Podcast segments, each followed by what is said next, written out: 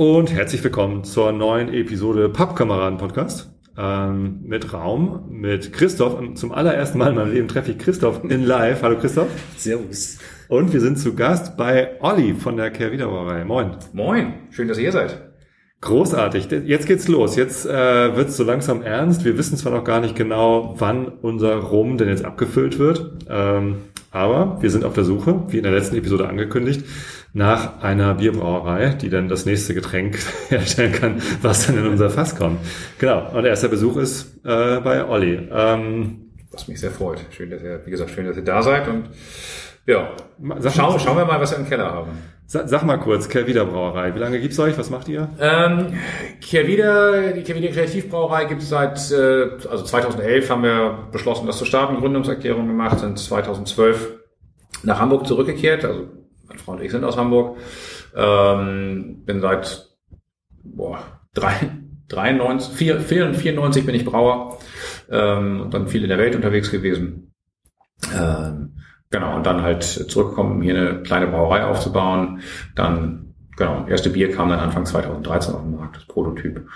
Und seitdem, oh, ich muss mal wieder nachzählen, äh, deutlich über 100 verschiedene Biere gebraut. Ich würde jetzt mal fast sagen, könnte hart auf die 150 verschiedenen zugehen.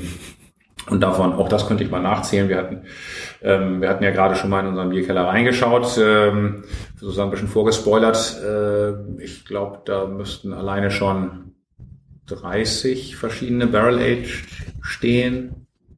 Aus allen verschiedenen Regionen, also Stouts und halt eben auch weinfass gereifte Geschichten. Ähm, genau, was du Super. theoretisch gleich beim Thema sind und ähm, ja, also das, das, klingt so, als wäre ich bei dir an der richtigen Adresse. Wo hast du das Brauhandwerk gelernt? Das, äh, ich habe beim Gröninger angefangen. Ach, okay. Das, das war mein mein mein äh, erster Standort und dann bin ich nach Berlin und habe da Brauwesen studiert also ich bin Diplom-Ingenieur für Gärungstechnologie und Brauereiwissenschaften. Okay. ähm, und bin dann halt eben nach ein paar kurzen Stops in der, in der bösen großen Industrie in Deutschland ähm, äh, halt durch Zufall in der Karibik gelandet, habe da dann äh, ja meine ersten Jobs äh, zuerst auf Dominica gearbeitet ähm, zwischen Martinique und Guadeloupe. Auch als Brauer, oder? Auch als Brauer, genau. Okay. Und äh, da ist eine wunderbare kleine Brauerei. Jetzt leider nicht mehr, diesmal durch den Hurricane zerstört worden. Ja. Auch da war dann jetzt eine große Brauerei dahinter, die es nicht wieder aufgebaut hat, sondern die Marke einfach nur behält. Ähm, und äh, kurz darauf hat es mich dann auf die Cayman Islands verschlagen. Dann war ich in Guyana, auch da sehr schön rum. Übrigens äh, nicht ähm, nicht, also ja, also die Brauerei hat auch äh, rumgemacht, aber kein, äh, ich glaube, der wird nicht exportiert, der, ist, der heißt auch nur XO.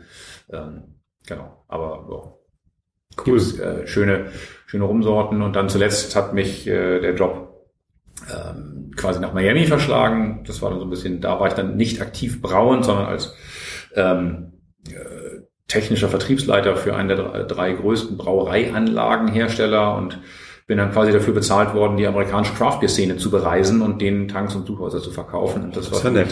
ja, das war für mich dann so die, die äh, Wiedererweckung so ein bisschen, dass, äh, dass ich gedacht ah, darum bist du Brauer geworden. Leute mit Bier zu begeistern und nicht einfach nur abzufüllen. Und, und Vielfalt statt Genau. Vielfalt, Vielfalt statt Masse und Einfalt, genau. Mhm. Mhm. Cool. Genau. Und ja, wie gesagt, dann hat das so seinen Lauf genommen und ähm, sind dann mit Ratsherren zusammen, äh, die ähnlichen Zeitraum angefangen haben, wahrscheinlich die dienstältesten Kreativbrauer, Craft Brewer, wenn man das auch mal nennen möchte. Ich bin kein Begriff, Fan vom Begriff Craft Brewing Warum? Ich mag diese Deutsch-Englisch-Geschichten nicht. Ähm, also weil das dann ja auch meistens Craft-Brauer oder Craft-Bier, dann deutsch geschrieben. Also diese Kombinationen finde ich schon immer sehr, sehr aufgesetzt und ähm, ich finde es auch, also der Begriff ist relativ schnell von vielen Brauereien adaptiert worden, weil er in den USA sehr etabliert ist. Mhm. In den USA gibt es aber eine sehr, sehr klare Definition, was Craft ist, also halt eben auch die Unabhängigkeit und Größe der Brauerei und solche Themen. Und hier hat sich dann ja jeder darauf gestürzt, als es dann mal, keine Ahnung, 2015, 2016 angefangen hat, im größeren Stile Fuß zu fassen. Und dann hat ja jede Brauerei, ja, wir sind ja eh Craft, weil Craft ist ja Handwerk, ne? Ja. So. Und äh, dann war auf einmal jeder ein Craft Brewer und dann habe ich gedacht, ja, okay, das ist irgendwie auch ein bisschen kreativ finde ich auch ein passender genau. Begriff dafür. Und das deswegen hatten wir halt eben auch mit Kollegen zusammen so ein bisschen überlegt, wie könnte man denn, äh, wie könnte man das denn passender bezeichnen und dann genau sind wir auf Kreativbrauer bekommen und haben auch mit Kollegen zusammen den äh, Bundesverband Deutsche Kreativbrauer halt eben dann gegründet, um da halt eben auch die Interessen von den Kleinen und Kreativen halt eben so ein bisschen zu stärken. Cool. Das erste, was ich von euch entdeckt hatte, war übrigens das UNN. Also darüber bin Das ist ich alkoholfrei, ja, witzig. auf, auf Mhm. euch äh, gestolpert. Da gab es Ja. dann auf einmal einen IPA, was alkoholfrei war. Mhm. Und ich habe das probiert und dachte so, wow, das, also das alkoholfreie Bier so gut schmecken kann, das kannte ich vorher nicht. Ich kannte halt äh, das, das Jever Fun. Das Ja. ist so, ähm, naja, Wobei das also kann man das trinken. Fairerweise muss ich auch äh, tatsächlich sagen, von den großen Bieren ist Jever Fun sicherlich das trinkbarste alkoholfreie, würde ich sagen, das am wenigsten Schmeckt wehtut. halt wenigstens noch was. Ja, genau, es tut am wenigsten weh. Ähm, und ja, also ist tatsächlich, also, du sprichst genau das Bier an, was, was auch ein wirklicher Erfolgsfaktor für uns ist. Also Mhm. als wir mit dem UNN angefangen haben, ist es so ein bisschen als Jux entstanden. Echt? Ja, ja, ja. Weil ich äh, Und dann tatsächlich. gewinnt ihr damit Preise und es macht Ja, ja, ja. Und Okay. es ist inzwischen unsere stärkste Sorte. Wirklich? Ja. Klasse. Ähm, und ja, weil es halt. Kennst du das, Christoph? Ich äh, muss zu meiner Schande gestehen, dass ich kein einziges Bier von dir kenne. Ja, das wird sich heute ändern. Ich bin ja aber auch neu im Norden, also. Ja. ähm, ja, Im Schwarzwald haben wir wahrscheinlich auch wenig, nicht, nicht ganz so viele Outlets, aber ja, egal. Ähm, ja, also hat sich tatsächlich zu einer, zu stärksten Sorte entwickelt und es ist dadurch entstanden, weil ich bei Braukursen immer so ein bisschen salopp gesagt habe, also für Hobbybrauer so, ach, fangt mal an, macht mal einfach ein Pale Ale oder ein IPA, weil wenn ihr in ein Bier irgendwie einfach jede Menge Hopfen reinwerft und da ist ein kleiner Fehler drin, dann merkt, schmeckt man das nicht. Der Hopfen überdeckt das schon. Und ich habe aus Witz mal gesagt, dieses, diesen typischen äh, Geschmack, den du beim Alkoholfreien halt eben hast. Du bist gesagt, ey, geil, ich schmeiß da ordentlich Hopfen rein und dann schmeckt's halt eben. Ganz so, ein, ganz, so, ganz so ein, ein, einfach war es nicht. Also wir haben tatsächlich auch, da ist noch ein anderer Erfolg, Erfolgsfaktor bei, das ist nämlich die Hefe, die wir verwenden, die sicherlich auch noch einen wesentlichen Teil dazu beiträgt. Aber äh, ja, also aus dem Witz ist es entstanden und einfach mal so, machen wir mal. Und ich war selber sehr geflasht, als ich das erste Mal probiert habe aus dem Tank. Und ähm, ja, wie gesagt, seitdem ist es tatsächlich, ähm, hat sich zu unserer besten Sorte entwickelt. Ähm, und äh, jetzt gerade, das wirst du auch noch nicht kennen, äh, vermute ich mal, ähm, noch ein zweites, äh, jetzt als, sagen wir, Juicy, Hazy, Pale Ale, ein ganz neues, das, und von dem ich behaupte, dass das nochmal ein ganzes Schippe besser ist. Auch alkoholfrei. Auch alkoholfrei. Coconut Grove nennt sich das. Ähm, Naturtrüb dann, oder? ja, wir, wir filtrieren unsere Biere nie. Ja. Also alle Biere sind, sind, sind unfiltriert, ähm, weil ich finde, Filtration tut nichts. Hilft dem Bier nicht. Das, also Ich bin ja aus der Whisky-Szene und Ja. da will eigentlich auch keiner fil filtrieren. Also, Ja, Ja. genau. Also du holst dir halt eben nur Sachen raus, die im Zweifelsfall geschmacksbildend sind. Das stand noch aus einer Zeit, behaupte ich, als eine Trübung im Bier tendenziell eher ein Verderb angezeigt hat, dass da irgendwie was drin gewachsen ist, was da nicht hätte wachsen sollen. Und man deswegen viel Wert darauf gelegt hat, dass die Biere blank sind. Oder das halt ein Indiz für sagen wir, Qualität war. Aber ja, das ist heute kein Thema mehr. Und äh, von daher ist es Quatsch. Du holst dir einfach geschmacksträger Eiweiße, Hefe mit raus, die halt eben mitschmeckt. So, deswegen keine Okay, Filtration. Kommen wir zum Fass. Ich fasse noch mal ganz kurz zusammen für alle Hörer, die hier äh, vielleicht zum ersten Mal einschalten und die sich jetzt nicht durch zehn Jahre Pappkameradengeschichte durchhören wollen. Okay, so viele Episoden sind es nicht. also, äh, die Pappkameraden. Äh, das heißt, ich habe äh, meine Hörer und Christoph aufgefordert, äh, mitzufinanzieren. Wir haben einen Fass gekauft bei der schwedischen Brennerei Makmyra. Äh, wir haben uns entschieden für, also, und das, diese, diese Fässer bei denen sind 30 Liter. Ne? Das ist jetzt nicht äh, 200 Liter oder 250 Liter Riesenfass, sondern Schade eigentlich. Schade, jetzt, ja. Aber damals war halt das, was wir finanzieren konnten, war ein 30 Liter Fass. Wir haben uns entschieden für ein Ex-Sherry-Fass, also es war kurz Sherry drin, ähm, äh, das dann mit einem sehr rauchigen Whisky befüllt worden ist. Das Fass kam dann nach einem Jahr oder so nach Deutschland, äh, als Mark Mührer dann in, auf dem Gut Basthorst ein Fasslager eingerichtet hat. Da habe ich dann auch zum ersten Mal besucht. Und wir haben regelmäßig probiert und nach viereinhalb Jahren entschieden, jetzt ist es soweit, jetzt muss es abgefüllt werden. Äh, Christoph wollte es schon früher abfüllen.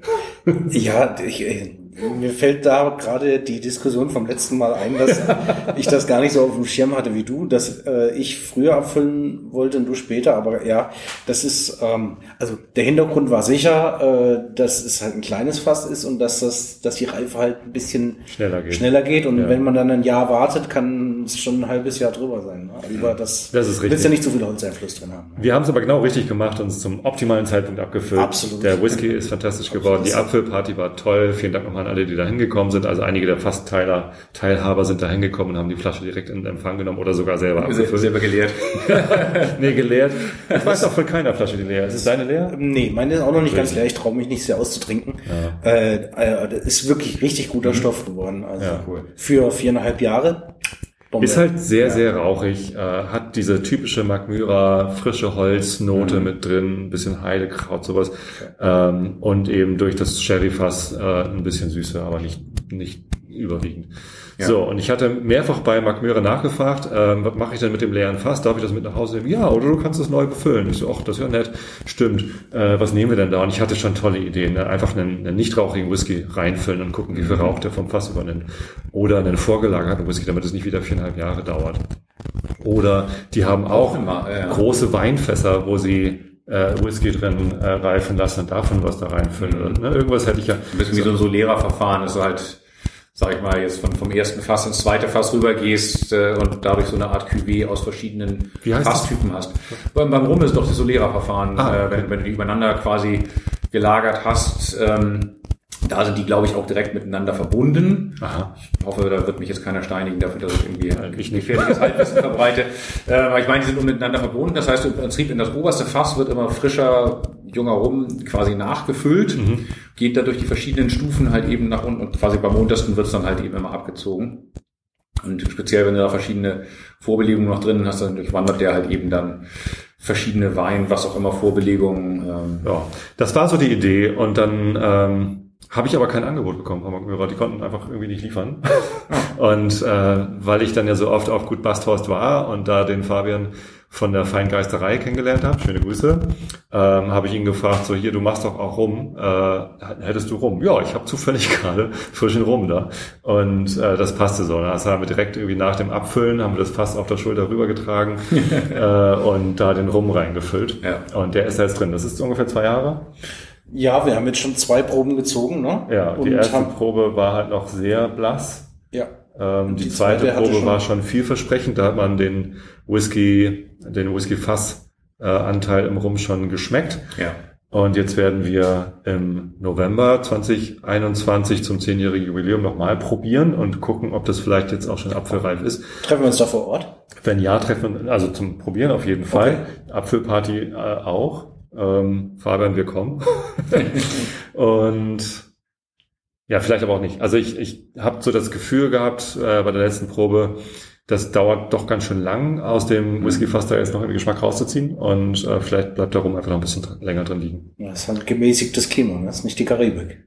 Ist nicht die Karibik, ist auch nicht so wild wie irgendwie in Isla an der, an der Atlantikküste oder so. Da gibt's ja auch wahnsinnig viele Philosophien, wie die Fässer behandelt werden. Ähm, also ich kenne es von vielen Kollegen aus der US-Craft-Beer-Szene, die ja auch da gibt ausgedehnte, wirklich große Fassreifungsprogramme haben sich damit beschäftigt haben. Und du hast ja dann teilweise auch, äh, wenn du jetzt äh, in den, in den äh, Tennessee, Kentucky äh, ähm, Warehouses bist, die ja einfach nur Holzbuden sind, ähm, die halt komplett dem Klima ausgesetzt sind. Das heißt, du hast halt die ganze Zeit diese Temperaturschwankungen, das, das Holz arbeitet ganz anders und gibt ganz anders was ab und andere sagen, die Philosophie ist, nein, nein, einfach ganz kontrollierte Bedingungen, mehr oder weniger klimatisierter Raum, Temperatur gleich halten, weil dann, dann kannst du es reproduzieren. Ähm, ist ja auch wahnsinnig, äh, wahnsinnig spannend irgendwie, wie man, wie man äh, damit Stimmt, das ist sehr, sehr unterschiedlich. Ich war mal im Fasslager, in einem großen Fasslager von Magmyra in Schweden. Und das ist wirklich so ein Bunker. Also geht man halt in, in, so, in so ein Kellergewölbe rein, da ist gleichmäßige Ja, Temperatur. und Feuchte und ja. es, es riecht ganz fantastisch. Wahrscheinlich, wahrscheinlich der Angels Share bei 0, Prozent, weil kalt und feucht und sowas. Ne? Ah, Stimmt, ja, das, das, das kannst du haben. Ich habe das, ähm, ich habe mal, äh, als ich in Guyana war, wie gesagt, äh, bei der Brauerei Banks und Co., äh, die haben halt eben auch ihr Rum Warehouse da, auch Bretterverschlag. Und äh, wenn ich da mal reingegangen bin, das war der Knaller. Also natürlich gerade in, bei den Temperaturen der Karibik. Ja. Ich, ich habe mich allerdings tatsächlich gefragt, ob die Leute, die da drin arbeiten den ganzen Tag, ob die jeden Abend Latten gerade da rausgehen. Also so ein intensives Rumaroma, wenn du durch dieses Warehouse Man gehst. fühlt sich das- betrunken, ne? obwohl man nur als geatmet hat. Vermute es mal, ja. Keine Ahnung. Ich, ich war nie leider nie lang genug drin, um es wirklich äh, testen zu können. Aber so von dem da durchlaufen habe ich echt immer gedacht, so, mhm, Ja, da ist Alkohol in der Luft. Wenn du da 20 Jahre ein ein Fass drin stehen lässt, ist halt wahrscheinlich auch nichts mehr drin. Ne? Ja, kannst du haben, ja. Zumindest innerhalb der nächsten zwei Jahre oder so. Also allzu lange will ich jetzt auch nicht warten, aber ne, also wenn nicht dieses Jahr, dann nächstes oder übernächstes Jahr werden wir das äh, Rumfass abfüllen, äh, auf 0,7 Liter Flaschen ziehen und ähm, alle, die bei der Whisky-Fassteilung dabei waren, haben natürlich Vorkaufrecht für eine Flasche. Und mit dem Rest muss ich mal gucken, äh, wie ich damit umgehe. Es gibt schon eine große Nachfrage. Äh, los wird man das Zeug, da mache ich mir keine Gedanken. Ähm, aber dann hätte ich ein Fass, wo erst Sherry drin war, Oloroso Sherry, dann ein sehr rauchiger schwedischer Whisky und dann ein norddeutscher Bio-Rum. Klingt nach einer coolen Und es Basis. klingt total logisch, dann hinterher Bier reinzufüllen. Was ich mich Absolut. immer schon frage, ist, ähm, wenn, wenn, wenn das Bier in das Fass kommt, Mhm.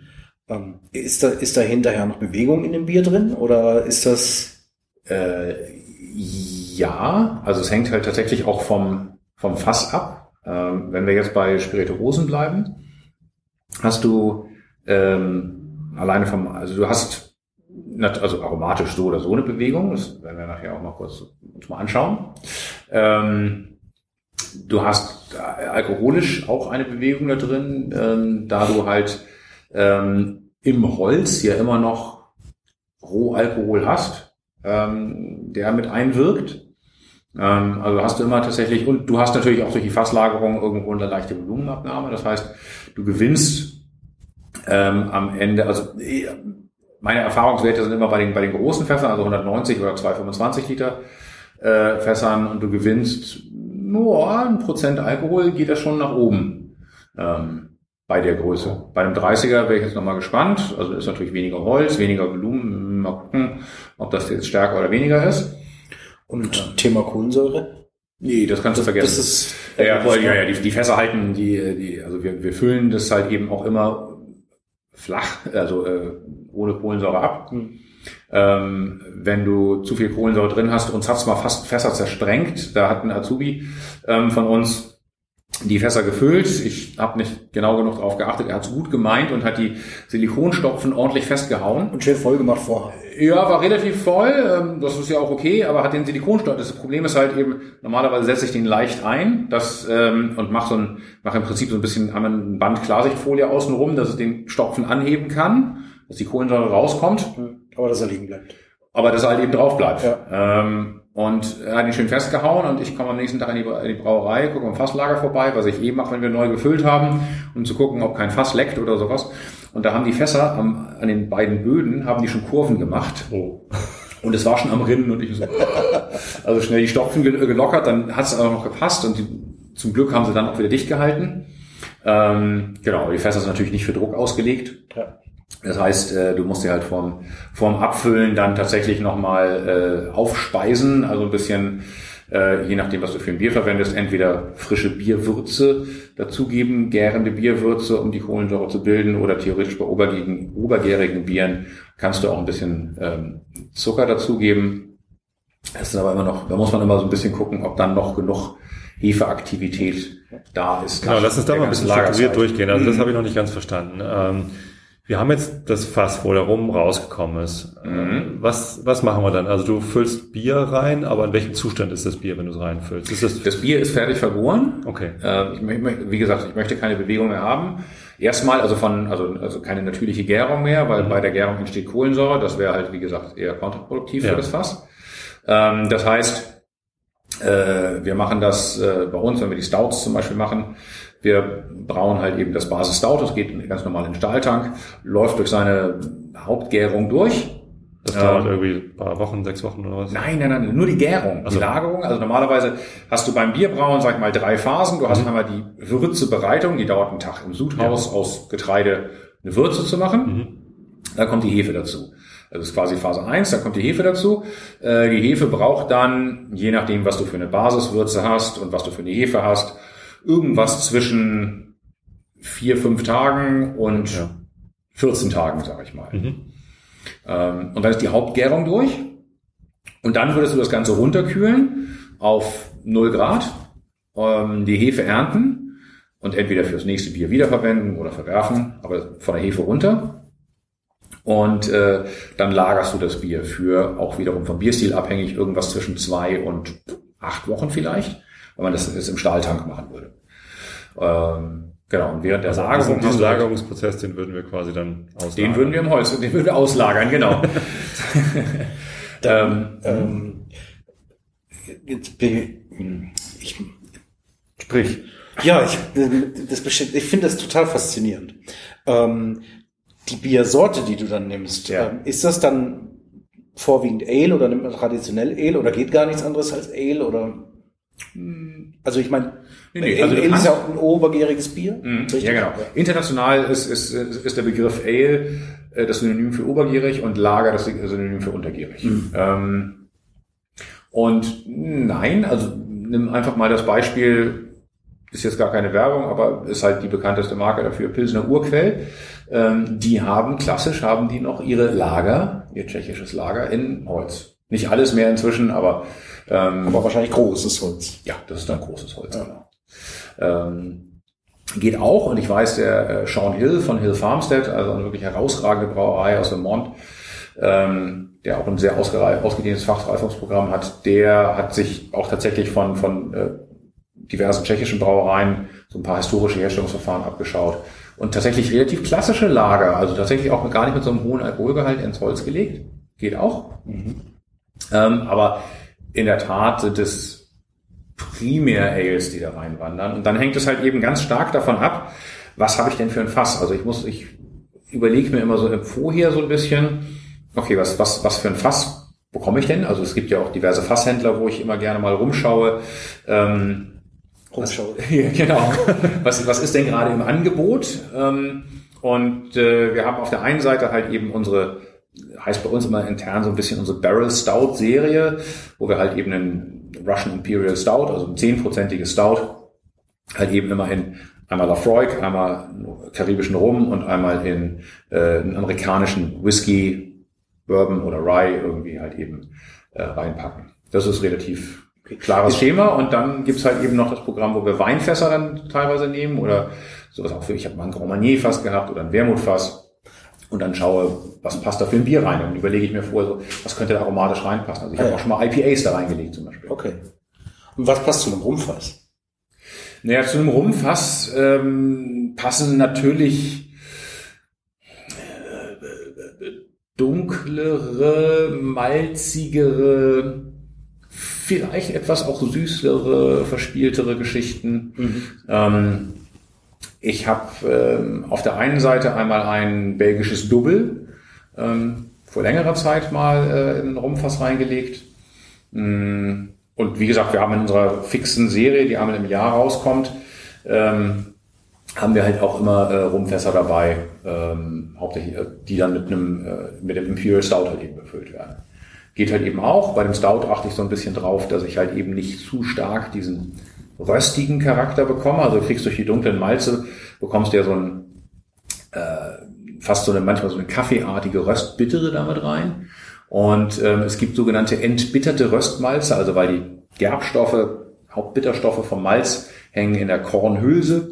Wenn man die so ein bisschen vorher runtergeschliffen hat, äh, dann kriegst du nicht so viel Bitterstoffe, aber halt eben Farbe und Aroma in das Bier mit rein. Und das mache ich für, die, für diesen Bierstil eigentlich ganz Ist gerne. das dann Chocolate Malt oder sowas? Ja, ja, in der Richtung Chocolate Malt, genau. Hm? Ja, Cool. Wäre das jetzt nicht der geeignete Zeitpunkt, um in die Verkostung einzusteigen? Das wäre ein wunderbares, ich habe mich auch schon fast trocken geredet hier. ähm, das wäre jetzt nur die Frage, ähm, womit wir anfangen wollen. Wollen wir erstmal mit dem äh, Whisky anfangen? Also ich habe ja, Das Fass hat Äh, ja auch mit dem Whisky angefangen. das Fass hat mit dem Whisky an, deswegen das war nämlich so ein bisschen die Idee dabei.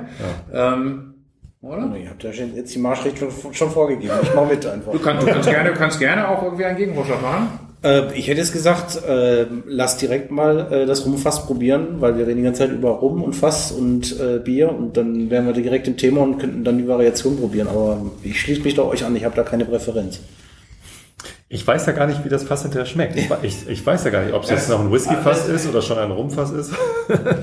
ja, also was mir aufgefallen ist, ähm, also wir machen das jetzt ja schon, also gerade das, das Barrel Stout seit 2017 also das Maria, was ich gleich habe, das ist 2015 tatsächlich äh, das, das, das ähm, Double gewesen, äh, was wir drin hatten. Und ich glaube, seit ja, 16 oder 17 haben wir angefangen mit den mit der mit dieser Kombination, mit diesem Trio ähm, mhm. Lafroig, amerikanischer und äh, Whisky und und karibischer Rum. Und äh, mir ist aufgefallen, dass die Rumfässer tendenziell ein bisschen mehr Zeit brauchen. Okay. Also der Whisky kommt schneller um die Ecke ähm, theoretisch könntest du, also beim Stout im Whiskyfass, kannst du mh, mm, auch schon mal nach sechs Monaten abfüllen. Also jetzt immer auch auf die Größe bezogen. Mhm. Wie den 30er sich verhält, kann ich dir jetzt nicht sagen. Muss man genau aufpassen wahrscheinlich. Ne, du musst halt eben wirklich einigermaßen regelmäßig mal probieren. Ähm, wir machen das bei uns tatsächlich so, dass wir immer so, ähm, ich habe mir mal so einen ganzen Satz Edelstahlnägel gekauft und ähm, bohre den einen Fassboden halt eben unten an und ähm, kenne ich von den Kollegen aus den USA, suche mir einen Bohrer, der halt eben müh kleiner ist als der Nagel. Und dann kann man immer aus so einem, kommt so ein kleiner Strahl da halt eben raus, kannst dir ein bisschen was abzapf, ab, abzapfen äh, und kannst den Edelstahlnagel halt eben hinterher wieder reinschlagen. Edelstahl verzinkt würde eventuell halt eben mit dem Bier reagieren, deswegen Edelstahlnagel. Mhm. Ähm, in den USA nehmen sie, glaube ich, Holznägel irgendwie einfach ein Stück Holz. Ja, kannst, kannst auch so, einen Holzdübel da wieder reinkloppen. Ja. Da wäre ich mir nicht so sicher, wie der dann irgendwann quillt und bricht den nachher ab, dann muss wieder bohren oder sowas, deswegen. Und, also ich nutze es tatsächlich bei uns dann so, ich habe immer noch meinen Bunsenbrenner dabei, das heißt, ich brenne mir den Edelstahlnagel, wenn ich ihn einmal gezogen habe und wenn er einmal in der Luft war, dann brenne ich ihn einmal noch mal kurz ab. Weil du natürlich, im, äh, ist immer ein Unterschied beim Bier, du bist halt bei maximal so 10, 11, 12, 13 Prozent, ähm, wenn du jetzt nicht vorher einen Eisbock oder sowas gemacht hast. Und da kann, und du hast natürlich noch eine gewisse Restsüße, also Zucker. Das heißt, wenn da irgendwie das falsche Viech aus der Luft rankommt, dann kann da noch irgendwas Lustiges passieren. Das kann mal spannend werden, das kann aber auch nach hinten losgehen. Also du meinst, dass du noch eine zweite Gärung einleitest? Ja, genau. Ja, okay. Genau, weil du hast ja, wie gesagt, äh, theoretisch hast du noch Zucker da, die von der normalen Bierhefe nicht verstoffwechselt wurden. Das gibt dir die Süße, den, den Körper des Bieres.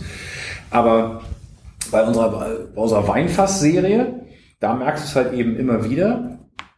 Bei den Weinfässern hast du halt eben immer noch die Mikroflora aus dem Wein im Fass. Und die ist sehr wohl in der Lage, die restliche Süße vom Bier abzubauen. Das heißt, diese ganzen Biere sind dann tatsächlich extra brüht. Da ist halt keine Restsüße mehr drin. Mhm. Ähm, das geht relativ langsam. Das, deswegen hast du auch nicht eine harte Gärung da in dem Fass drin. Aber die entwickeln alle so eine ganz leichte Säure. Sehr angenehm, sehr spritzig, sehr erfrischend sehr weinig nachher auch, aber so, das wäre natürlich, das ist mir bei einem Stout-Fass mal passiert in der Zweitbelegung von meinem Bowmore-Fass. Das ist dann nachher, äh, hat auch gedreht, beziehungsweise da ist eine Wildhefe reingekommen, auch sehr abgefahren geworden, aber nicht das, was du geplant hast. Nicht das, was ich geplant habe. Es ist schön, wenn es dann hinterher so an einem Punkt ist, wo du sagst, naja gut, okay, es ist wenigstens nicht für einen Gulli, ähm, sondern es ist anders, aber cool. Aber ja, das sollte man erstmal, denke ich mal, erstmal nicht anpeilen. Bis also schon, ist schon besser, wenn man so weiß, was da. Bei was für, oder bis was für eine Alkohol, äh, Zielalkoholstärke beim, beim Bier kannst du eine normale Bierhefe nehmen und wann musst du eine andere nehmen? Also du sagst, also bei spätestens bei 16 Prozent ist in der 16, Regel, so okay. ist in der Regel Schluss. Also es gibt ja auch beim Bier, es gibt ja nicht nur die eine Bierhefe, ja. sondern du hast ja auch zwischen den Ober- und Untergärigen diverse ja. Typen.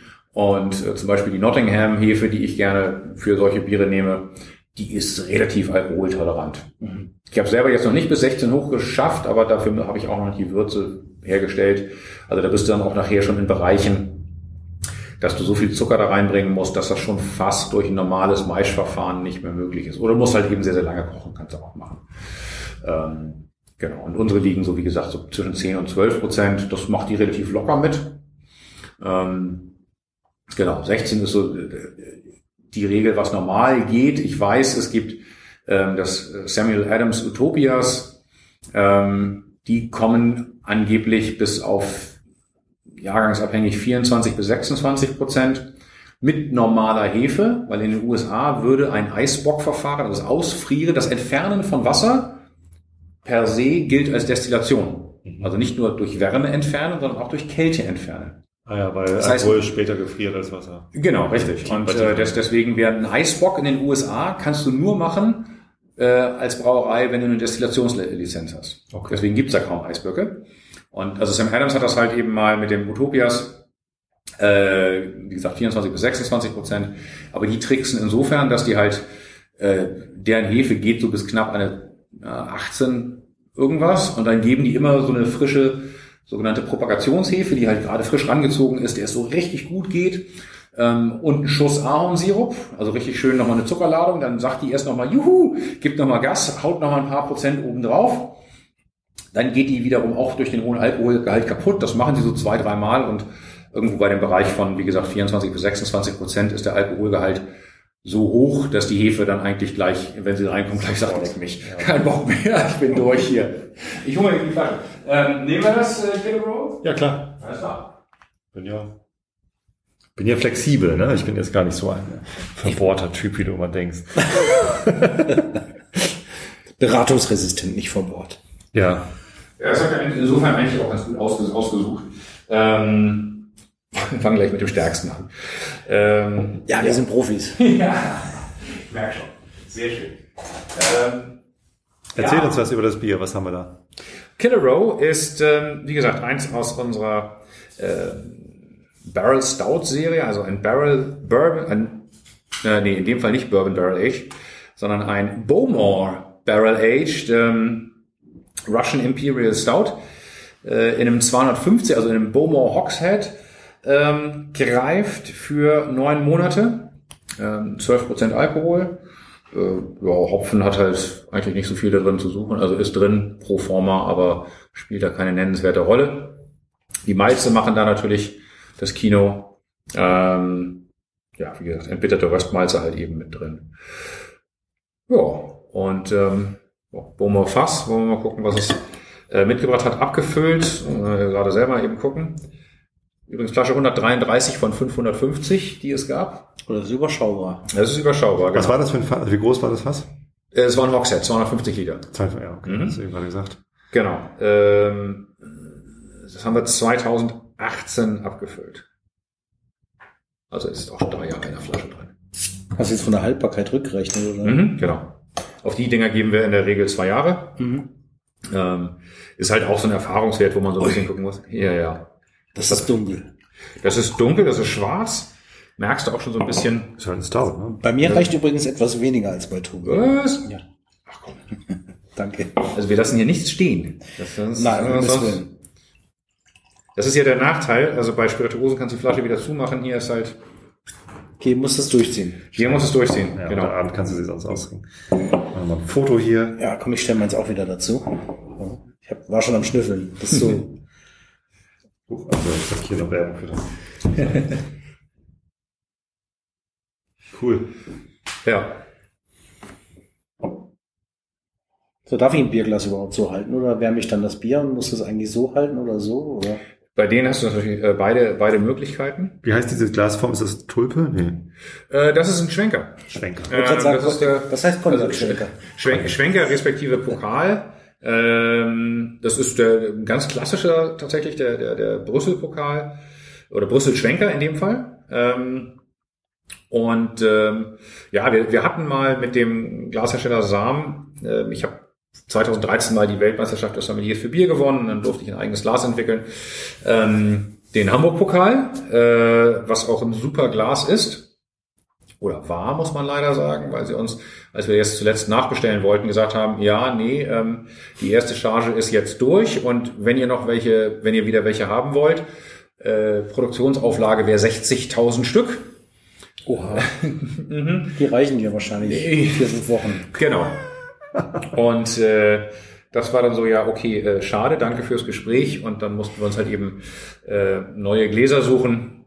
Und was hast du gefunden? Und ja, also wie gesagt, einmal hier den, wir haben jetzt zwei gemacht, einmal äh, den, den äh, Brüssel-Schwenker und das andere ist ein Becher, das äh, Cadera nennt sich das, also so ein bisschen auch für die verschiedenen Anwendungen. Ähm, Steht drauf, Beer is Love. Art, Diversity, Friendship, Respect. Hat so ein bisschen, also es wirkt so ein bisschen Woodstock-mäßig, ne? Die, Super äh, das, geil. Total schön. die, das Design drauf. Das Design, das Design ist ähm, äh, von Jörg Heikhaus, äh, aka Alex Diamond. Äh, er ist äh, sehr, sehr guter Freund und äh, Künstler und Galerist, also betreibt den Helium Cover Art Space in der Neustadt, ähm, der, ja, wie gesagt, seit Anfang an ein sehr guter Freund ist und auch Bierfan wiederum ist. Und äh, mit dem haben wir dann mal 2016 zum Grillen zusammengesessen und hatten dann irgendwann so ein bisschen über unser Artwork geredet, unser damaliges äh, und äh, ja, wir kommen halt von der Produktionsseite her. Das heißt, wir hatten immer so, okay, da muss irgendwie noch ein Etikett drauf und irgendwie so relativ simpel grafisch irgendwie ein Etikett draufgehauen. Und dann hatte Jörg irgendwann mal angeboten und gesagt, also wenn ihr Lust habt, dann ähm, würde ich euch mal einen Entwurf machen. Okay. Hat aber bei uns natürlich offene Türen eingelaufen. Ähm, und äh, hatte dann aber auch ganz klar die Prämisse mit reingegeben und gesagt, pass auf, ich bin aber kein Grafiker ähm, oder Grafikdesigner. Das heißt, ich mache euch einen, ich bin als Künstler, ich mache euch ein Bild und das findet ihr gut oder nicht. Wenn ihr es nicht gut findet, ist auch fein, dann mögt ihr es halt nicht, wir bleiben trotzdem Freunde. Ähm, aber ich ändere es nicht. Also wenn ihr es nicht haben wollt, ist in Ordnung. Das Aber finde komme, ich, ich komme nicht mit, ich hätte hier gerne noch Genau, einen Bogen. oder- kannst du die Palme nicht ein bisschen größer oder Ja. darüber schieben oder irgendwas, sondern das ist das Bild, nehmen oder lassen. Das kenne ich schon aus der aus der Biografie von äh, Steve Jobs. Ah, ja, der, okay. dieser der berühmte Mann, der das Next-Logo von der Firma, die er nach Mhm. ähm, Apple gegründet hat, äh, entworfen hat, der war auch äh, nicht offen für Mhm. Änderungswünsche. Der hat gesagt, hier, also damals 100.000 Euro, äh, Dollar hat er damals aufgerufen, Ja. ähm, äh, dann mache ich dir ein, ein Logo Mhm. und ja, dann heißt das aber friss oder stirb. Ne? Also Ja, ja. nimm oder lass bleiben und ähm, auch der wollte noch farbliche Änderungen. Nee, nee, nee, nee, es bleibt genau so. So oder, also Ja. du bezahlst Find das ich, und also war für mich auch im Prozess so ein bisschen so ein Loslassen, weil das dann auf einmal, ähm, also die Biere sind ja alle meine Babys und das ist so ein bisschen so, und jetzt in Anführungszeichen bestimmt da jemand anderes drüber. ja, aber die wissen ja auch, was sie tun, ne? Na klar. Und also wir, wir wussten ja vorher äh, so ein bisschen auch, wie die, wie die Kunst von Jörg aussieht, also haben ja ein paar Sachen von ihm, dann, äh, normalen Sachen. Genau, und seitdem äh, entstehen die tatsächlich, das sind im Original sind das sogar Holzschnitte. Ähm, da steht so einer zum Beispiel. Ah, ich dachte, das wäre eine Platte. Also so sehen die tatsächlich, sehen die Hörer das natürlich nicht. Das ist hier eine, eine ein Holzplatte im Prinzip. Genau. Und ähm, so sind die dann halt eben im quasi originalen Schnitt. Und äh, also wie gesagt, das Holz geschnitten und die werden dann im Prinzip abgescannt und äh, dann, also im Zweifelsfall am Computer nachkoloriert, weil zum Beispiel bei manchen äh, Bildern da unten steht das Etikett von unserer Skipa-Serie mit den Hopfendolden. Das ändert sich in der Farbe immer so ein bisschen. Ähm, das ist halt, macht er nicht jedes Mal, so viel Zeit hat er gar nicht, jedes Mal eine neue Holzplatte zu schneiden. Aber so Ähm, richtig gut, ja? Also, Ja, genau. Toll. Und äh, die witzige Story ist tatsächlich jetzt mit dem, als, als er den Entwurf für die Gläser reingeworfen hat, ähm, da, das war wirklich da, also ich liebe die Sachen von ihm sowieso, aber ähm, das war dann auch ganz genau das Ding, wo ich wusste, aha, das ist mein nächstes Tattoo. Ach. Also das, ja, das ist mir vorhin schon aufgefallen. Äh, es Mhm. Das ist, das ist noch relativ neu, oder? Das ist relativ neu, das ist boah, ähm, sechs Monate alt oder sowas. Äh, Ja. Quatsch, sechs Wochen alt. Und äh, das Einzige, was ich halt abgeändert habe, hier ist halt eben äh, das Kervida-Logo drin, das war mir dann ein bisschen zu affekt, affektiert. Mir das halt. Und das ist, dieser Hopfenkopf ist tatsächlich ähm, von dem ersten Etikett, was er für uns gemacht hat, von dem Barley Wine, ähm, quasi da reingesetzt und ähm, aber es sind, sind halt eben auch meine Werte. Also Beer is Love, Art, Diversity, Friendship und Respect. Also Super, und, äh, das kann man auch jederzeit fortsetzen, ne? Also, Genau, genau, genau. Da ist auf jeden Fall, auf jeden Fall noch. Ist Potenzial. Und noch Platz. Sieht, ja, sieht wirklich gut. Ist das dein erstes Tattoo, oder? Nee, ist zweites. Zwei. Aber das war halt eben einfach, wo ich gesagt hatte, geil. Ich habe auch eins. Äh, ja. Das ist mir jetzt nicht aufgefallen. Das ist sehr versteckt. Subtil. Genau. Ja, die Leute Ja. dürften wahrscheinlich sich jetzt fragen, Was wir mit dem Bier so das. Bier? Weil äh, auf den Bildern können Sie sehen, wie dunkel es ist, aber wie es riecht oder schmeckt, da, da sind wir für zuständig. Wie riecht es denn? Ja, Was, also was mich sofort angesprungen hat, war so eine richtig intensive Malzigkeit, wie so ein Blockmalz. Ne? Wer es kennt, das bayerische Blockmalz, wenn du wenn das lutscht. Also da ähm, diese intensive Malzaromatik, die hat mich direkt mal in der Nase angesprungen. Und, Und die- äh, die ich suche, Süße- die Süße ist nach aber- Rauch. Ich suche ich nach, finde wieso nicht. Rauch? Ist rum. Ist das Rumfass? Nee. Nee, nee, nee, nee, nee, nee. Was? Das ist Bomo. Ach so. Bomo, ja. Ja, hat's gemacht, wie du wolltest, nicht wie ich Ach wollte. so. Ich dachte, ich dachte, du hättest mich überstimmt. Nee, Na. Ich hole mal die anderen noch. dachte ich auch. Ich habe nämlich nach dem rumgesucht und nicht gefunden. Das erklärt. Das erklärt. Das erklärt einiges, genau. Die, die Süße riecht halt nach Malzsüße. Findest du denn auch? Ja, Bowmore ist ja jetzt nicht so rauchig wie Lafroig, aber Nee, also wenn ihr Rauch wollt, ich kann auch gleich nochmal einen South Isla rausholen. Ähm, das hat auf jeden Fall die volle Rauchgranate. Nein, mich wirst du auf jeden Fall nicht Nein sagen, wenn du das anbietest. Also ich finde, ich finde, du hast schon so eine, also du hast keinen intensiven Rauch. Also man muss jetzt dazu natürlich Du hast sagen, so- du hast jetzt, du kannst das äh, differenzieren, weil du äh, die einzelnen, einzelnen Nuancen Mhm. deiner Biere dann äh, wahrnimmst. Für mich ist es jetzt gerade ein kompletter Blindflug. Äh, mein, mein erstes Bier, das ich von dir äh, probiere. Mhm. Und Ja gut, aber wahrnehmen kannst du ja trotzdem, also ich kenne ich kenne die Nuancen zwischen meinen Bieren, aber wahrnehmen kannst du die Sachen ja insofern auch. Ähm ich finde, du hast so, eine, also du hast eine entfernte Rauchigkeit, aber es ist halt eben eher wie so, ein- wie so, ein- wie so ein, sag mal, leicht geräucherter Speck oder sowas. Also es ist halt ähm, bei weitem nicht dieses, dieses, äh, diese Holzkohle, dieses äh, intensiv torfige, was du von einem, von einem Lafroig hast. nee, ich habe jetzt mal einen Schluck genommen und, Oh. und be- beim, beim Schmecken gerochen. Mhm. Das macht er ja mit, mit, mit Whisky im Mund dann noch dran riechen. Beim Bier habe ich es jetzt mal genauso gemacht. Da kommt dann was. Ja, Also im, im Mund hat es durchaus. was ist das für ein Mundgefühl? Das ist geil, oder? Lecco mio. Das ist, als würde das, also, Das ist aber gar nicht so, dass ich hier so sehr nach Bowmore suchen würde bei dem Bier, ehrlich Mhm. gesagt. Also es ist halt ein Stout, es ist offensichtlich nicht so bitter wie andere Stouts, die ich schon probieren konnte.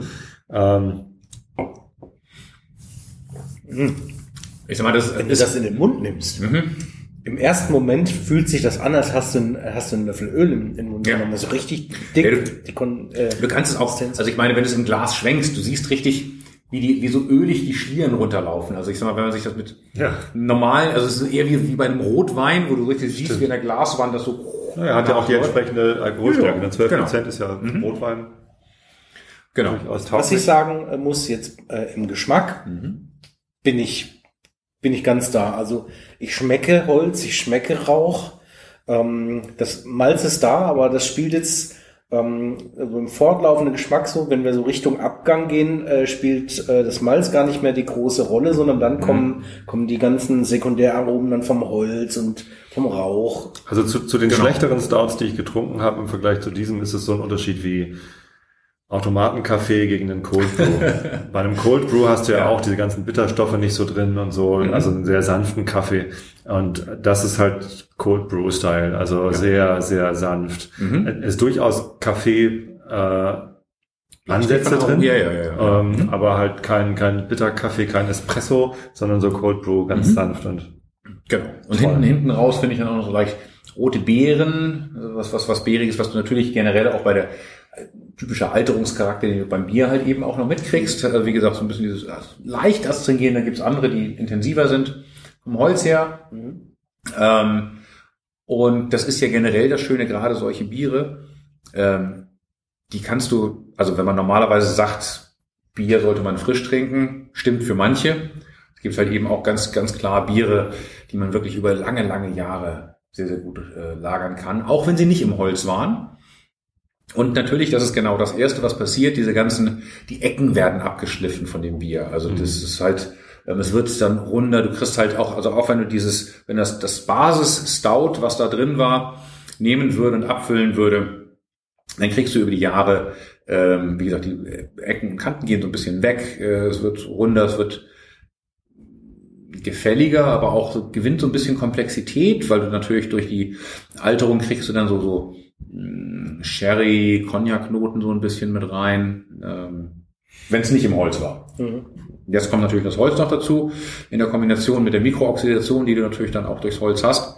Ähm, was eh noch mal ein ganz anderes spannendes Thema ist, ich weiß nicht, ob ihr das schon mal angegangen seid, eben dieses, wird bei Brauern auch immer diskutiert, ähm, du kannst ja auch so Holzspiralen kaufen, die du quasi in den Tank reinwerfen kannst. Ähm, In so einen Stahltank einfach. ja, genau. Okay. Blasphemie. Und, ja, ja, genau. Ist, ist halt eine, manche sagen halt, naja gut, okay, geht schneller, ist intensiver, ähm, macht mir, macht mir das Leben einfacher. Ja, ich wäre total bei dir. Also ich finde, es ist halt eben, also wenn ich Barrel Aging betreibe, dann muss es halt auch im Barrel drin sein. Und du hast halt eben einfach, der wesentliche Unterschied ist dabei dann ja natürlich auch, äh, dass du halt eben gar nicht diese Mikrooxidation hinbekommst. Weil im Stahltank ist halt das Ding abgeschlossen, hermetisch, und da kommt kein Sauerstoff ran. Und auch wenn man normalerweise Sauerstoff Gift für ein Bier wäre, ist in dem Fall das natürlich eigentlich ganz wünschenswert, dass du halt eben diese Prozesse anstößt. Okay, wir wissen jetzt, du hast einen Stout gebraut und nach der Gärung das in dieses Bowmore-Fass, 250 Liter Bowmore-Fass, reingefüllt. Wie lange war es da drin? Ähm, neun Monate war das dann. Neun Monate. Neun Monate. Jetzt ganz am Schluss, jetzt ist jetzt eine Weile Und, her, und, dass ich Entschuldigung, äh, und, und dann äh, ist es ja aber quasi abgestanden, also kein, kein Keine Kohlensäure mehr drin. genau. Mhm. Ähm, wie, wie kriegst du dann jetzt die, also es ist ja ein bisschen Kohlensäure drin. Genau, na klar. Ähm, dann gebe ich halt eben immer noch mal ähm, ein bisschen frische Speise nennt sich das oder oder, oder ähm, Aufspeisen nennt sich das beim Brauen. Das heißt, du nimmst vom idealerweise vom gleichen Bier Nochmal die Würze. noch mal ein bisschen angegorene Würze, also was gerade von der Hefe schon in Schwung gekommen ist. Und das kann man dann relativ einfach ausrechnen, weil man weiß, wie viel vergehrbaren Zucker habe ich, das heißt, und wie viel Kohlensäure möchte ich haben. Ähm, dann kommt da halt irgendwie nochmal 5%, sage ich jetzt mal, Speise dazu. Versanddosage ist das Stichwort bei, ja, ja, stimmt. beim ja, ja, Champagner. genau, richtig. Ja. Genau. Und Woher ähm, das Wort? Bei, beim Champagner, wenn du den Champagner degorgierst, also wenn du, die Flaschen sind ja am Anfang mit Kronkorken verschlossen und werden immer gedreht und etwas steiler gestellt, damit die Hefe in den Flaschenhals wandert. Der wird gekühlt, dass das, ähm, ich glaube in manchen Fällen sogar gefriert. Äh, Mhm. dann hebt man den, äh, den Kronkorken ab und dann schießt äh, quasi die, dieser Hefepropfen. Raus, aber auch natürlich ein bisschen von der Flüssigkeit und dann wird nochmal nachgefüllt und da bestimmst du dann, ob der jetzt äh, Semi oder ob der Brüt oder Ah. äh, äh, Brüt Natur oder wie der sein soll. Und das heißt im Deutschen unromantisch Versanddosage. Okay, kannte ich noch nicht. ja, genau. Dann bleibst halt eben bei uns äh, dann äh, in der Regel äh, zwei Wochen nochmal stehen für diese Flaschengärung, die du dann nochmal hast. Hat auch den zusätzlichen Vorteil, dass du dir Also das passiert dann auf der Flasche, nicht im Fass. Nee, das ist dann tatsächlich in der, äh, also es wird dann dazu gemischt. Im, Im Fass sowieso nicht. Also es müsste, wenn, müssten wir es in den Stahltank reinlegen, weil das Fass ja halt eben keinen Druck hält. Ja. Das, äh, Klar. ähm, und wir machen es halt eben tatsächlich dann so, dass wir es halt eben auf den Tank geben, dadurch äh, halt eben ordentlich vermischen und ähm, dann quasi abfüllen. Und das hat dann in der Flasche halt eben nochmal den Vorteil, ähm, dass wir dann, also aus, aus der einen Seite ist es natürlich praktisch, weil dann belege ich mir nicht die ganze Zeit den Tank. Ähm, aber es ist halt in der Flasche auch der Vorteil, dass dann Sauerstoff, der beim Flaschenfüllen eventuell noch drin ist, der wieder wird von der Hefe halt eben noch gleich mit verstoffwechselt. Mhm. Und ähm, dadurch minimiere ich mir halt eben den Sauerstoffeinschlag durch die, durchs Abfüllen. Okay. Okay. Was ich jetzt vorhin sagen wollte, so im Abgang schmecke ich Gerstenmalz. Aber richtig schön. Wie wenn ich frisches. Aber frische Getreide, ne? Genau, ja, wenn, ja, ja, wenn, genau. Also wenn, ja, aber schon gemälzt, also das, Mhm. das Gerstenmalz, wenn ich das kaue, dieser Geschmack, den ich im Mund habe, das merke ich dann hier Mhm. im Abgang. Tolles Bier. Vom ähm, Trinkgefühl her ist es beinahe weinig wie so ein fetter Rotwein. Ja. Ähm, so Rotweine, so 15 Volumenprozente, so ein, so ein dicker Amarone oder sowas. So dieses, dieses äh, Gefühl hast du, wenn du das trinkst. Ich würde das jetzt auch eher wie ein Wein trinken, so langsam Unbedingt, mich ja, hin, ja. als wie ein Bier. Also das habe ich wahrscheinlich relativ schnell. Im Badischen sagt man Bollen. Ja, also, also zum einen, wie gesagt, du bist ja hier auf Rotweinniveau, also ähm, äh, zum einen ist das, kann man sich auch so eine 0,33er sehr, sehr gut teilen, Ja. ähm, um auch mehr davon zu haben. Das ist sicherlich auch nicht das Bier, wo man sich mal eben den halben von am Tresen bestellt und danach noch einen zweiten. Also wird wenige geben, die das wirklich können. Also kann man machen. Ist Ja, genau. Ähm, und genau, und das ist halt eben auch ein Bier, was halt, also spannenderweise, äh, also wenn man es auch vorher halbwegs eingekühlt hat, was sich dann mit zunehmender Temperatur auch und, und Sauerstoffkontakt, also da auch ähnlich wie beim Wein, äh, nochmal verändert. Hm. Ähm, und ja, das wäre auch se- selbst, also für so ein Glas wenn du da 0,15 einschenkst, da kannst du ja auch mal, sag mal locker eine halbe Stunde vernehmen oder eine Ja. Dreiviertelstunde und das halt eben. Das ist ein Sipping-Bier, wie das in den USA heißt. Mich beschleicht da noch ein anderer Gedanke. Also wenn du jetzt äh, ein Getränk hast, das so eine Intensität hat, wie dieses Bier jetzt hier, Mhm. ähm, könnte ja ein versierter Barkeeper äh, auf die Idee kommen, Mensch, mach ich doch mal einen Cocktail da drauf. Auf jeden Fall. Was für Gefühle löst das in dir aus?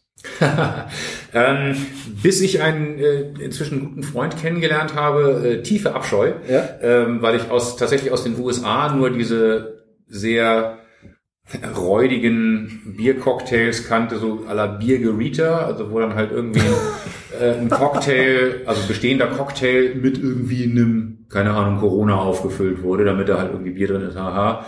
Ähm, was meistens genauso funktioniert hat, nämlich gar nicht. Ja, also ich rede schon von Cocktails mit Niveau, also Genau, auch und- eine gewisse Präsentation. Nicht einfach äh, mit Sprite aufgegossen und mit äh, Erdbeersirup gefinisht, äh, sondern Und ja. Genau, ein, äh, wie gesagt, ein Freund von uns, der äh, eine, eine Cocktailbar in Uelzen betreibt, äh, Grüße an Knut, Knuts Mixbecher, der inzwischen von sich sagt, er weiß jetzt nicht, inzwischen nicht mehr, ob er jetzt eine Cocktailbar betreibt, die besonders viel Bier verkauft, oder ob er inzwischen eine Bierbar ist, die auch Cocktails verkauft.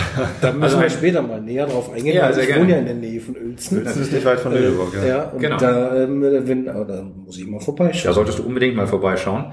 Ähm, und ich habe Knut mal auf ähm, einem Event von einem befreundeten Brauer ähm, kennengelernt. Ähm, das Kindwurz Gasthaus in Sauensieg, da hat er so ein bisschen ein Hoffest gemacht. Ähm, und da stand auf einmal eben Knut mit seinem Stand und äh, stand drüber Biercocktails und ich schon so, oh nee. ähm, aber äh, guckte dann so auf das, auf, auf die Tafel und die beiden Cocktails, die er da angeschrieben hatte, da, das, der eine war mit einem Stout gemacht und äh, der andere mit einem IPA. Und das war schon so, ach, okay, das gucke ich mir jetzt doch mal genauer an. Hab beide Cocktails probiert und war total geflasht. Ähm, weil er halt genau den Ansatz gewählt hat zu sagen, okay, warte mal, ich habe hier ein Bier und was kann ich darum bauen? Was passt dazu? Also halt eben nicht einen bestehenden Cocktail zu nehmen und irgendwie das mit Bier zu kombinieren. Ähm, und das ist der Wahnsinn. Also muss ich tatsächlich sagen, mache ich, äh, haben wir auch teilweise auf, auf der Internorga war er dann mit dabei und hat dann irgendwie Biercocktails präsentiert. Ähm, nö, finde ich, kann ich mir sehr, sehr gut vorstellen, wenn, wenn du einen richtigen Barkeeper hast, der da halt eben das Herz für hat, ähm, finde ich das spannend und äh, überraschend. Und ähm, habe ich tatsächlich kein Thema mit. Kann man, kann man machen. Oder ich erzähle auch immer eine schöne Geschichte. Könnte man sogar mit dem Bier machen. Ich war mal bei einem Brauerkollegen in den USA ähm, und er brachte dann irgendwann auch aus dem Keller einen Barrel-Aged äh, Stout. Äh, keine Flaschen mehr auf dem Markt von erhältlich und äh, stellte das Glas vor mich hin und sagte, oh nee, warte mal noch kurz mit, mit dem Probieren. Ähm, ich so, hm, okay. Ging kurz hinter den Tresen und haut mir eine Kugel Vanilleeis da rein. Und ich war schon, ich war ganz kurz davor, ihm einen zu langen. Alter, was machst du denn da?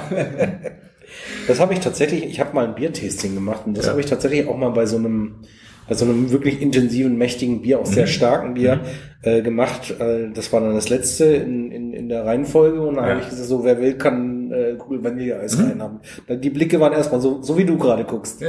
Ja.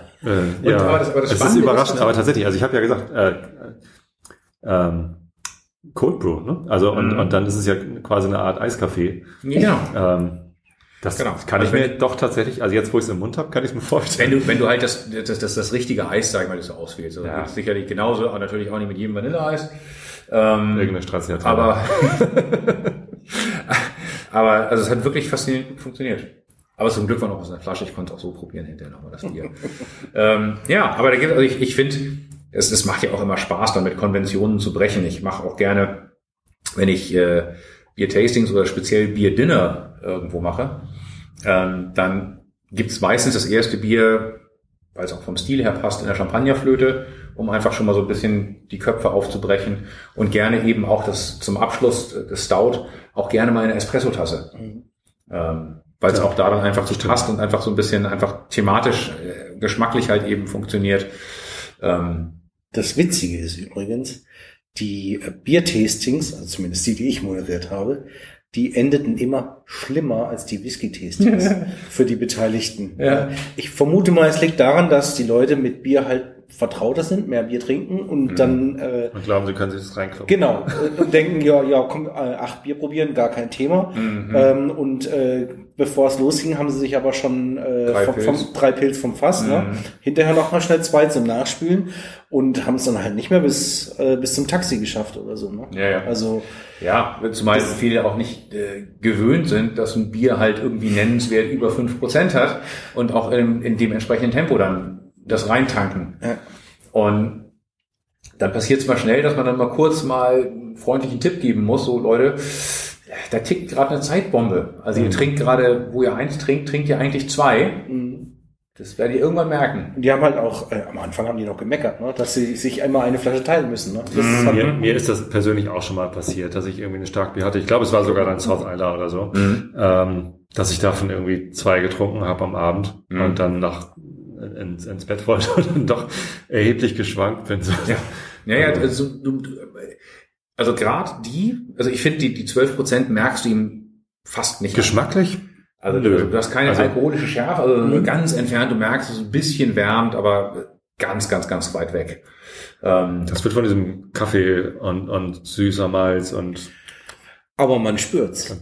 genau. Ja, also, also irgendwann- das kommt, äh, es kommt relativ äh, zielgerichtet dort an, wo es hingehört. Ne? Mhm. Also das merkt man dann schon. So als ähm, logische Folge dann darauf wäre dann ja quasi das das Kingston dann das das wäre wahrscheinlich die nächste, äh, die Stimme aus dem Off ist der Mann, der eigentlich hier neben uns steht. Olli holt gerade ich neue glaube, er holt gerade neue Gläser oder sowas. Ne? oder Wasser. Oder ah, was zum Ausspülen genau.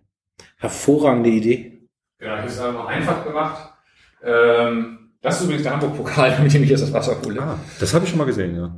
Ähm, und äh, ja, dass wir einfach mal kurz die Gläser ausspülen können, dann müssen wir ja nicht so eine ewige Batterie an Gläsern durchbenutzen und haben gleichzeitig die Chance, mal einen Schluck Wasser zu trinken. Das Sehr ist gut. eine Das schadet Idee. in der Regel ja nichts. Und es wird nichts verschenkt. Ja, genau. Letzten Tropfen auch noch mitnehmen. Und wir haben dann nicht so einen verfälschenden äh, in den Gläsern. Mm. Das ist ein Hamburg-Pokal. Das ist der Hamburg-Pokal, genau. Die durfte ich komplett ähm, designen. Ähm, sind jetzt ganz viele Ideen drin. Das macht jetzt wahrscheinlich gar keinen Sinn, das im Podcast zu erklären, weil da müssen wir das Glas dazu sehen.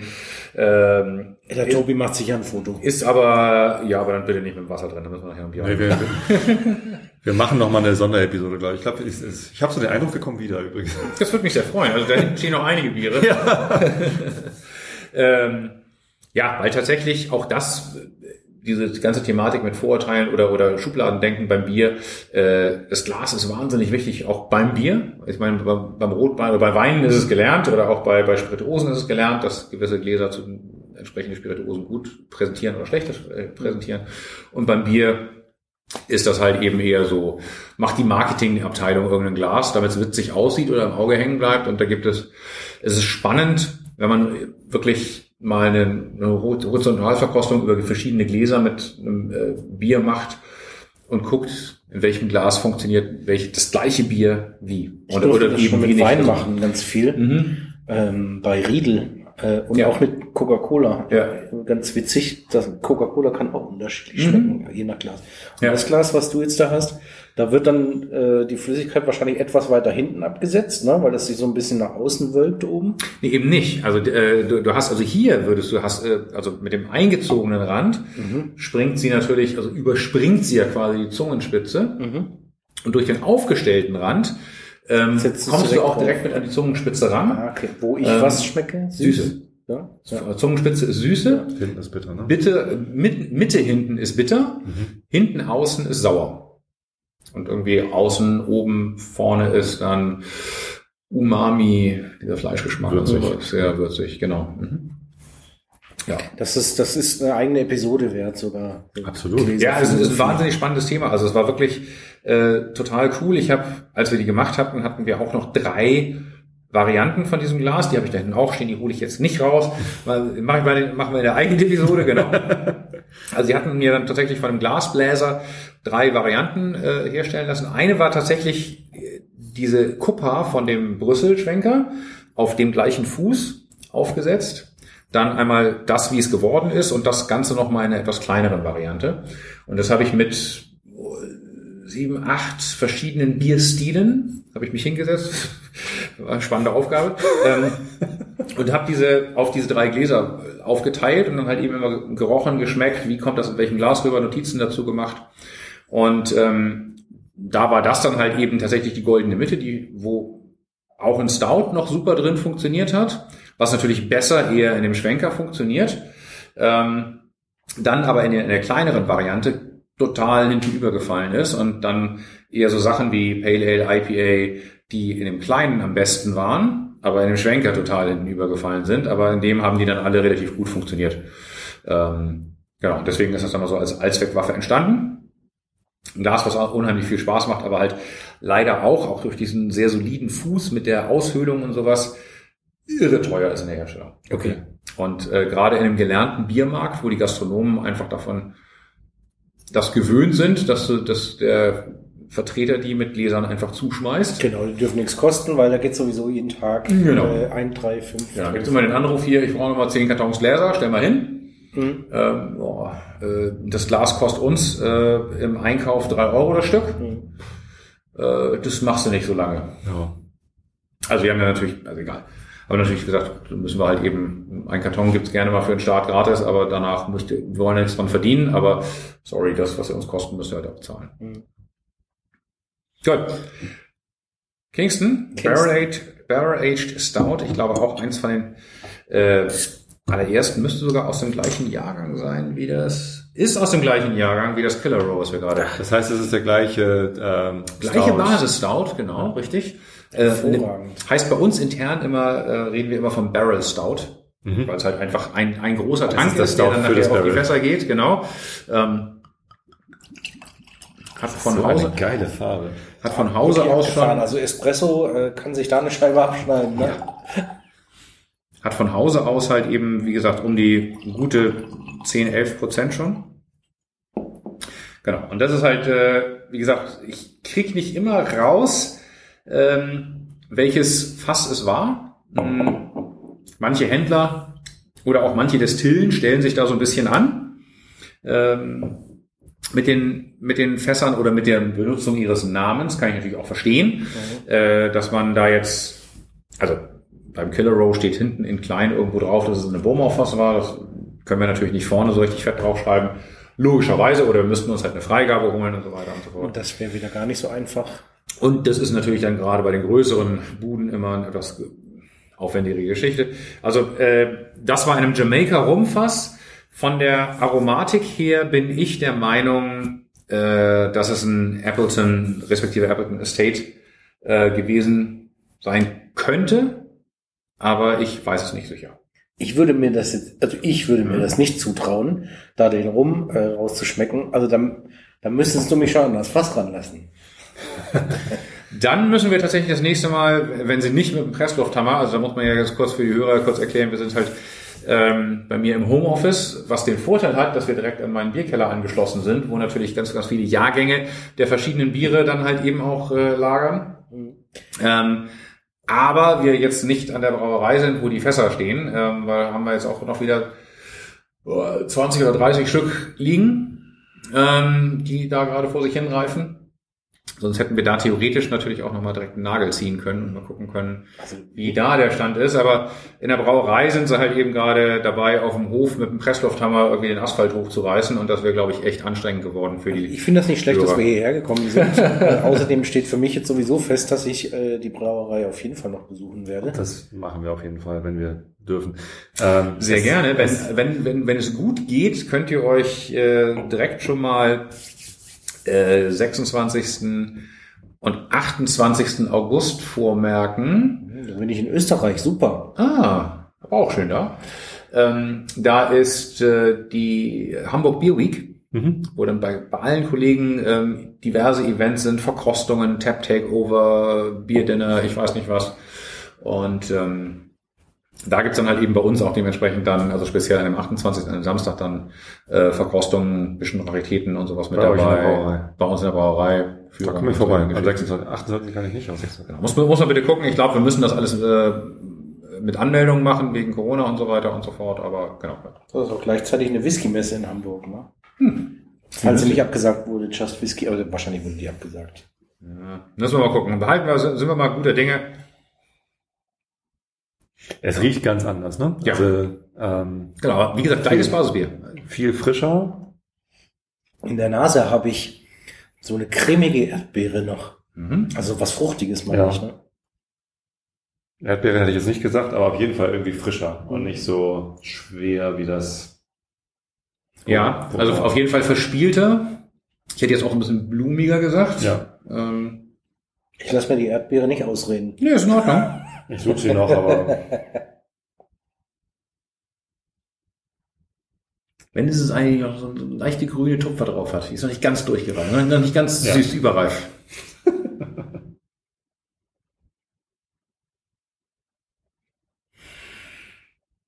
Mm, mm. Und auch im Mund passiert da. Wow. Sehr, sehr andere Dinge als mit dem anderen Bier. Ja. Das andere war ein Zungenschmeichler, also das war einfach ganz, ganz lieb. Genau, hier kommt mehr vom Holz auch durch, also Ja. mehr, mehr adstringieren schon, ähm, tanniniger. Bisschen Säure auch da. Also ich finde, das geht richtig gut zusammen, Rum und Bier. Ich, als du mir diese Idee präsentiert hattest, dachte ich, okay, jetzt irgendwas hat er genommen. Aber ähm, das geht richtig gut zusammen. Also ich finde das, für mich ist das ähm, trinkiger als, äh, als das Vorgänger, als das Kill Arrow. Denn das ist ah, Es ist ausgeprägter auf jeden Fall. herrlich, ganz, ganz toll. Wer hat das gemacht? Ja, das, das Fass hat's gemacht. Das ist ja, das ist das Spannende da tatsächlich dabei bei diesen Barrel Aging Programmen. Wie gesagt, bei den Stouts da weiß ich inzwischen, wo der optimale Zeitpunkt ist.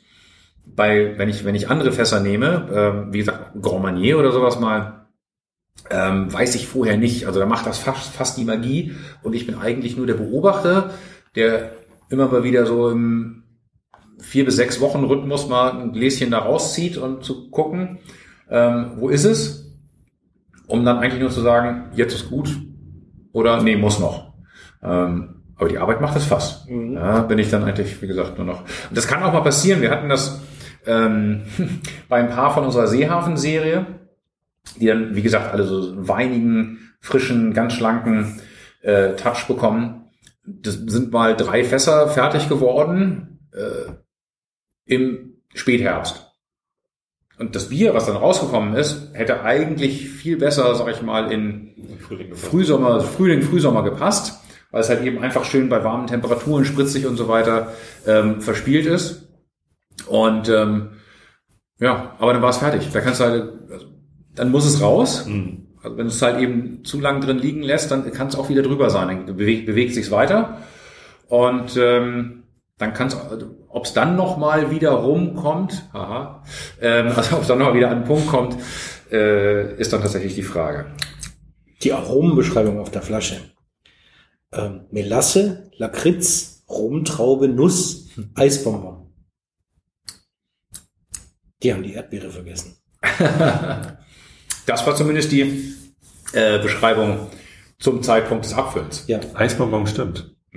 also das ist diese Frische, die einfach ähm, Ja. da mitschwingt. Ne? Ja. Ähm, richtig, richtig gut. Also davon könnte, da würde ich mir jetzt zutrauen, eine Flasche davon zu trinken. Mhm. Noch was drin? Ist ja noch was da. Ja, jetzt nicht unbedingt, wenn ich Auto fahren muss, Ja. aber so wenn wenn Das zu, hat 11 zu Hause Prozent, das hat 1 Prozent genau, weniger. 1%. Warum hat das 1 Prozent weniger Alkohol als das äh, Kill Arrow? Das musst du tatsächlich jetzt fast fragen. Achso. oder die Also- Stammwürze? Respektive das äh, Calero war ja in einem 250er. Ähm, das ist in einem 190er fast Aha. gewesen. Das kann natürlich auch nochmal den Unterschied gemacht haben. Also auch vom vielleicht vom Verdunsten ähm, her, vielleicht ist in dem, in dem großen, im Hogshead mehr Flüssigkeit mit verdampft, ähm, verdunstet. Ähm, kann ich nicht sagen. Also ich bin wie gesagt nur der Beobachter und kann es Ja. dann analysieren.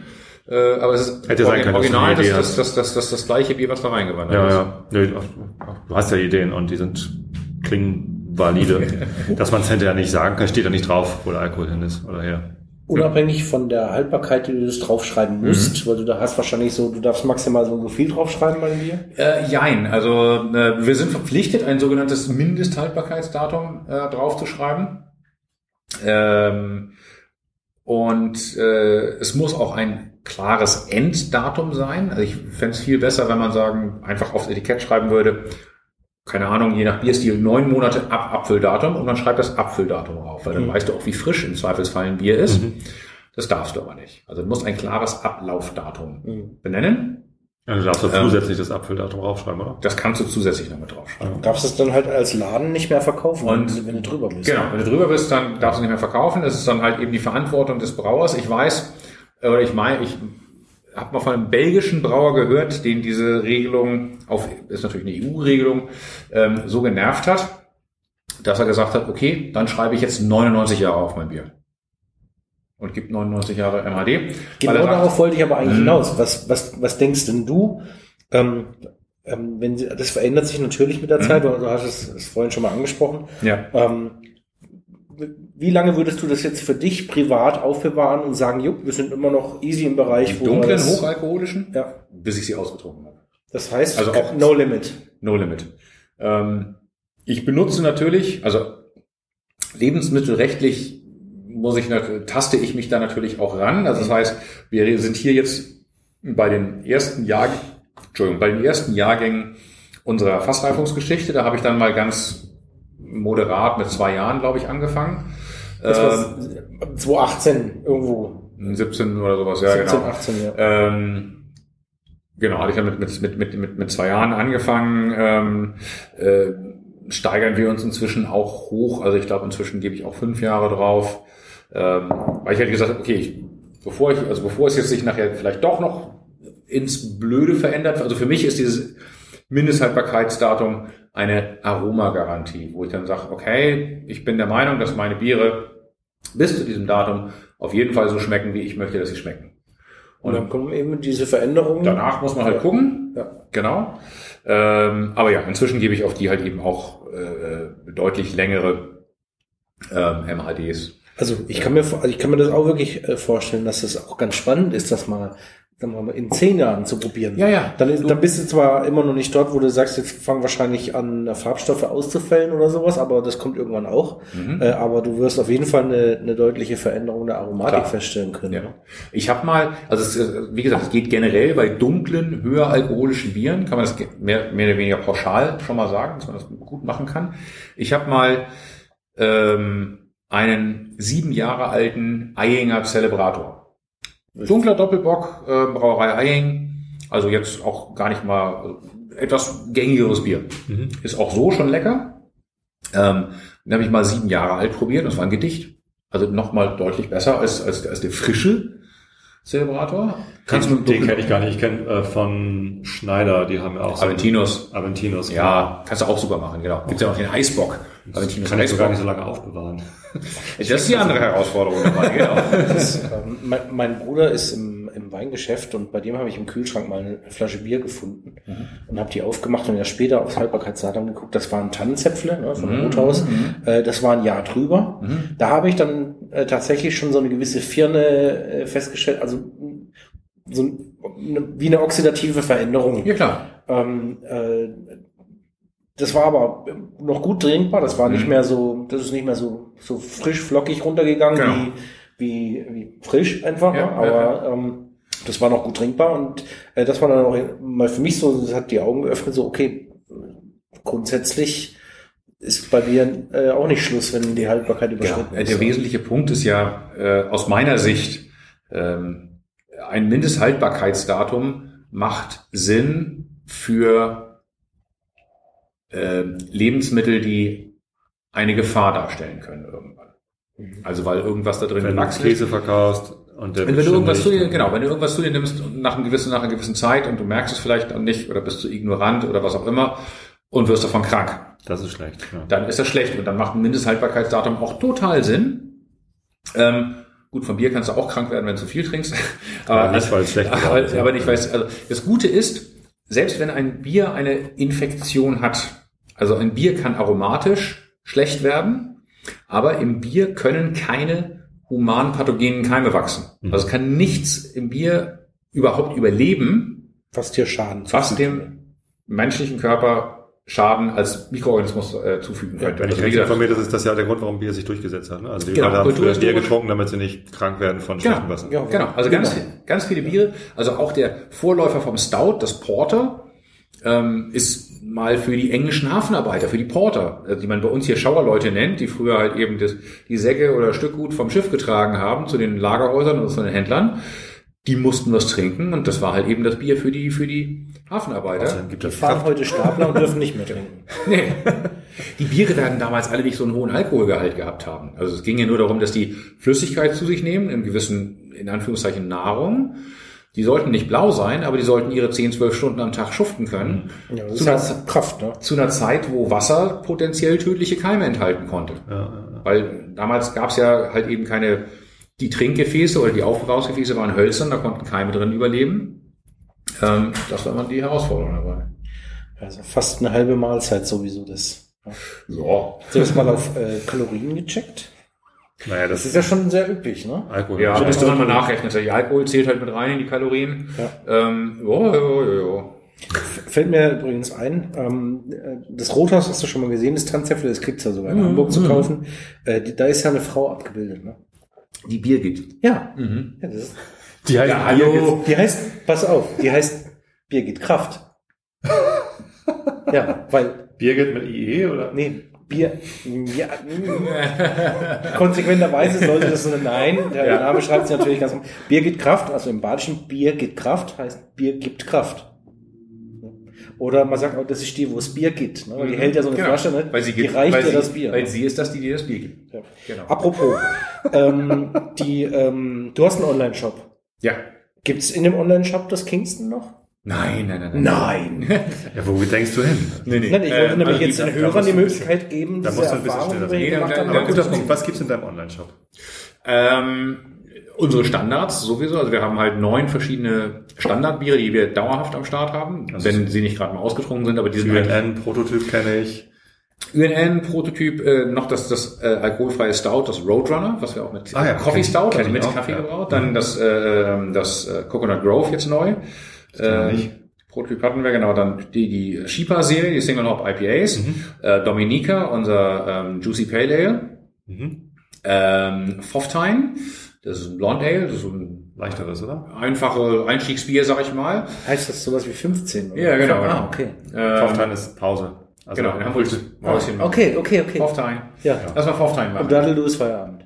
Ja, Daddelu ist nach, kommt nach, nach zu viel Foftine. Okay. ähm, Elbe, unsere Gose Mhm. und äh, Tallinn, unser Baltic Porter. Irgendwann muss ich mal lernen, Gose zu trinken. Ich habe doch keine Gose. getrunken. Ja, ich habe das vor kurzem das erste Mal probiert. Da, äh, das, äh, nee. Muss man lernen, ne? ja, das, Ja, da, und- vielleicht muss man damit auch aufwachsen. Ist aber auch Also, äh, abhängig von der Ausprägung der Gose, weil es gibt welche, die sehr säurelastig sind und es Mhm. gibt welche, die sind, also unsere ist sehr moderat säurelastig. also meins hat geschmeckt wie schon mal getrunken. meins hat geschmeckt wie schon mal getrunken. Oh je. Ja, das klingt jetzt nicht so gut. Nee. Nee, also Das unsere hat ist eine ausgeprägte Säure. Ich, ich würde, ich würde bei uns äh, behaupten, die geht so ein bisschen in Richtung von einem mh, trockenen Weißwein oder sowas, also sehr weinige Aromen. Ich benutze auch eine Spezialhefe dabei, die halt eben auch keine Restsüße drin lässt. Ich lasse mich Ähm. gerne äh, nochmal eines Besseren. Ich wer- werde es nochmal probieren. Ja. Ja, Aber Gose wel- kommt mir nicht ins Fass. Hast du Also, im Moment äh, von den Barrel Age Sachen irgendwas im Nee, tatsächlich nicht. Also die kommen jetzt wieder im, zum November. zum November? Mhm. Zum November. Und ähm, also da so ist es so grob angelegt mit den Barrel Aged Stouts. Wenn von der Seehafen-Serie was reif ist, dann kommt's. Das kann ich immer nicht planen. Du hast immer nur so ungefähr 500, 550. Wir haben jetzt schon aufgestockt, also es werden jetzt tatsächlich noch äh, mehr, ähm, aber die sind in der Regel, spätestens im Januar ist davon nichts mehr da. Okay, aber wenn du sowas in den Shop bringst, dann Mhm. äh, teilst du es quasi deinen, ähm, deinen Kunden über einen Newsletter mit, dass was kommt, oder? Ja, erfahren Newsletter ist das? momentan noch ein bisschen stiefmütterlich. also Instagram und Facebook. Instagram und oder- Facebook. oder- oder also wenn man Care wieder Mhm. äh, auf Instagram und Facebook folgt, dann kriegt man mit, wenn was im Anmarsch ist. Ja. Ja, das ist noch ein guter Tipp. Absolut. Ähm, ich bin, ich bin schwer begeistert von beiden übrigens. Äh, sowohl von Cold Arrow. Also ich freue mich jetzt richtig auf, auf die Auf das Geschichte, ja. Ähm, und wenn es dazwischen liegt oder von beidem was hat, äh, bin ich umso glücklicher. Ne? Also ich meine, das Fass, was wir haben, hat halt äh, Whisky und Rum. Äh, ich glaube, das wird sehr, sehr spannend. Und Und wir können eine Cuvée aus den beiden Nee, machen. danke. Ich, äh, obwohl ich, ähm, obwohl ich anfangs wirklich skeptisch war, ob ich wirklich einen Stout möchte. Ich hatte ja schon gesagt, vielleicht möchte ich lieber einen Double oder oder irgendwas anderes. Ähm, bin ich jetzt überhaupt nicht mehr abgeneigt, äh, da auch dieses Barrel Stout Mhm. reinzufüllen. Das ist, das ist ein tolles Bier. Das, also das ist richtig, ähm, das motiviert mich jetzt richtig. Also da, jetzt muss ich sagen, zurückblickend ähm, äh, finde ich jetzt deine Idee doch gut. Naja, plus, plus prinzipiell, also ich meine, da könnte man, keine Ahnung, Part 2 der Folge noch draus machen. Ähm, theoretisch könnte man auch, das habe ich leider nicht als Barrel Aging, danke dir, ähm, am Start äh, Barley Wine wäre natürlich auch noch eine Variante, Mhm. um nicht ganz so viel Röstaromatik da reinzubringen, aber süße Maisaromatik. Stimmt. Ähm, Barleywein ist auch ein sehr hochprozentiges. Genau, gleiche Thematik. Ja. Also da sind wir auch im 10% Alkoholbereich von der, von der Basis her. Ähm, Hatte ich mal eins von, Das äh, Nottingham von wahrscheinlich. Crew. Ach so, Das ja. hatte ich auch schon von Crew Republic, ja. Ja, das Nottingham. Stimmt, das hatte ich auch mal, ja. Ja, genau. Hattest Das war aber auch, äh, hieß das nicht irgendwie sogar wie so Roundhouse oder sowas? Roundhouse Kick. Ja, das, irgendwie- äh, das war das- Stout. Das Roundhouse ist Kick ist das? das, ist das Imperial Stout. Okay. Ähm, der Barley Wein war, glaube ich, von deren Ja, so X-Serie, Experimental, Experimental-Serie. Mhm. Aber die, das gibt es jetzt auch als dauerhafte Serie von denen. Ich habe aber vergessen, wie es heißt. Die Crew Republic, wo waren die? Waren die aus München? München. Ja, Ja. ich habe die komplett vom Schirm verloren, seit die irgendwie von AB InBev, ich will jetzt nicht sagen übernommen, aber Okay. eingestiegen ist da, also auch soziale Medien und sowas und Supermärkte habe ich jetzt Ja, ja, Rewe habe ich das dann mal gesehen Ja. und da war ich dann auch verwundert, weil das äh, irgendwie- Ja, die sind ja groß eingestiegen, aber irgendwie habe ich hier jetzt gar nicht mehr in letzter Zeit so deutlich gesehen. Ich gebe zu, dass ich ab und zu noch Sachen bei Amazon kaufe. Ich mache das eigentlich ungern. Ich bin überhaupt nur drauf gekommen durch, äh, durch Holger. Ne? Holger hat mal bei Crew ein Interview gemacht. Genau, und genau. Äh, hat davon berichtet. Also man Naja, muss Holgi sagen eigentlich. Ne? Hol- Holger Klein äh, von Ja. Frind. So und ähm, ich habe irgendwie mal bei, bei Amazon gesehen, dass die auch Crew verkaufen Ja. und es war halt irgendwie im Angebot. So Mhm. und dann kriegt man halt eine Kiste Crew für 25 statt 32 und dann kaufe ich ab und zu mal eine Kiste Easy Ja. oder so. Das, Ist ein, ist ein killerfairer Preis, muss man Ja. sagen. Ja. Naja. Gut, jetzt haben wir jetzt zwei Biere nur probiert, nur, aber äh, das nur in Anführungsstrichen, weil es waren zwei ganz, ganz tolle Biere. Ich bin total versöhnt mit dem Gedanken, einen Stout einzufüllen. Mhm. Ähm, ich bin beeindruckt von der Menge an Wissen, die hier über Barrel Aging vorherrscht. Das ist ja eine, ein Fundus an Erfahrung, das hatte ich überhaupt nicht erwartet. Ich wusste zwar, dass ihr mehr Barrel Aging gemacht habt als, äh, als andere, aber das ist ja, das ist ja der Hammer. Ähm, Frage, dürfen wir wiederkommen? Machen wir einen zweiten Teil mit Ja. dem, mit dem Maria hier, mit dem Double? Mit dem Maria, vielleicht gehen wir dann, wir könnten theoretisch, wenn ihr ohne Auto kommt, äh, theoretisch auch nochmal eine Horizontalverkostung der verschiedenen äh, South Isler Jahrgänge machen. Da habe ich Oh, geil. auch mindestens vier Jahrgänge hier stehen, die immer in, immer in Lafroig-Fässern waren. ja. Ähm, also sehr gerne. Ähm, und wir könnten theoretisch auch nochmal an äh, die Barley Wines rangehen, um zu gucken, ob das, also ich habe jetzt keine Barrel-Aged Barley Wines äh, hier liegen, zumindest nicht von uns. Vielleicht habe ich von Kollegen noch was da, da könnte ich auch mal schauen. Das schreit nach einer Miniserie, nicht nach einem zweiten. Ja, genau. Ein, ein, ein, sozusagen Okay. ein Spin-off, sozusagen ein Sidekick noch. Dann machen wir das so. Äh, und, und zusätzlich als äh, allerletzte Frage, ähm, wen kennst du noch, der viel Erfahrung mit Barrel Aging hat hier im norddeutschen Raum? Am besten natürlich Hamburg. Seid ihr da ganz vorne mit dabei? Weißt du noch irgendwen anders, der so viel Barrel Aging macht? Ähm, ich hoffe, ich tue jetzt keinem der Kollegen Unrecht. Aber du bist der Beste. Naja, Nee, davon bin ich immer, das ist, ich bin Norddeutscher, das, das sagt man nicht. Ähm, ich weiß, ich weiß nicht, also ich weiß, dass ähm, äh, die Kollegen auf der von von Ratsherrn auf ihrer Micro, also auf der kleinen Anlage, relativ viele Fässer immer mal am Start haben. Ich bin mir nicht ganz sicher, wie sie die und das Volk bringen. Also ich weiß mal, wenn ich mal, wenn ich mal da zu Besuch bin, dass sie da auch einige liegen haben. Vielleicht besuchen wir die auch Das nochmal. habe ich aber nicht so Ja, das genau ja gesehen. der Nähe, ne? Also Und- ich, also- über meine Musik kenne ich halt äh, Bunterhaus, den Schankraum Ja, ja, ganz ja, gut. genau, genau. Und im Überquell haben wir öfter mal gespielt, den Tobias, Ja. mit dem habe ich schon schön gezwickelt. Ja. ähm, und ja, aber ich, ich bin ja Also alles- und will ja. erst mal gucken, aber ich glaube, du bist hier relativ weit vorne mit dabei. Von der, also von der Menge her, glaube ich, gibt es nicht so, also von der auch Menge der verschiedenen Biere und, und Fässer wahrscheinlich nicht ganz so viele Kollegen. Ähm, generell im norddeutschen Raum. Ich hoffe wirklich, dass ich jetzt kein Unrecht tue. Also ich glaube, alle haben auf jeden Fall schon mal Fässer gehabt. Ich weiß, Tobi hatte auch schon mal äh, äh, ein, zwei Fässer dabei. Ähm, bei Jens weiß ich es jetzt gar nicht, also Bunthaus. Ähm, wer vieles gemacht hat und sicherlich in Zukunft noch mehr machen wird, aber der ist gerade mal umziehen, ist äh, Simon äh, Buddelschip. Ah, okay. Aber der musste ja seine Produktion in Stellingen aufgeben, weil das Gelände abgerissen wurde und der baut gerade, das wird nochmal ganz spannend, der baut gerade irgendwo im Niemandsland zwischen äh, Bremen, Bremerhaven, Hamburg, ähm, Ach, baut der gerade, hat er sich in den Resthof Oh. übernommen und auf dem Resthof äh, mit seiner äh, Partnerin Nienke, die macht Geneva und die bauen da halt eben diverse Obstbäume an und macht, er will da so ein bisschen, glaube ich, eine Farmhouse Brewery machen. Das heißt, da wird garantiert auch diverses an Barrel Aging stattfinden, aber wahrscheinlich ein bisschen mehr in die Wild und Funky Richtung, also halt irgendwie weinig. und vielleicht dann auch ein bisschen zu spät für unser Fass. Ne? Also das, Das Ziel ist ja, Fass auf jeden Fall. wir müssen irgendwie aussuchen, welches Bier wir denn sein. in das Fass reinfüllen. Und die anderen Kollegen, die viel Barrel Aging machen, die sind schon nicht mehr im norddeutschen Raum, okay. Glaube ich. Ich habe das Gefühl, wir sind Und hier. falls doch einer da ist, dann entschuldige ich mich ganz ausdrücklich. Ich möchte hier keinen unterschlagen. Wenn wir Tipps bekommen, ich bin immer offen. Ich glaube, dass der, dass der Oliver hier die Latte schon mal ziemlich hoch gehängt hat. Allerdings, allerdings.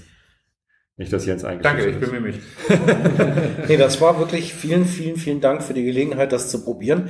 Das Sehr gerne, das war, macht mir auch immer sehr Spaß, Du, du musstest jetzt viel quasseln, ne? aber wir haben auch viel gefragt und das war unglaublich äh, lehrreich und äh, aus dir ist noch sicherlich einiges an Informationen rauszuholen.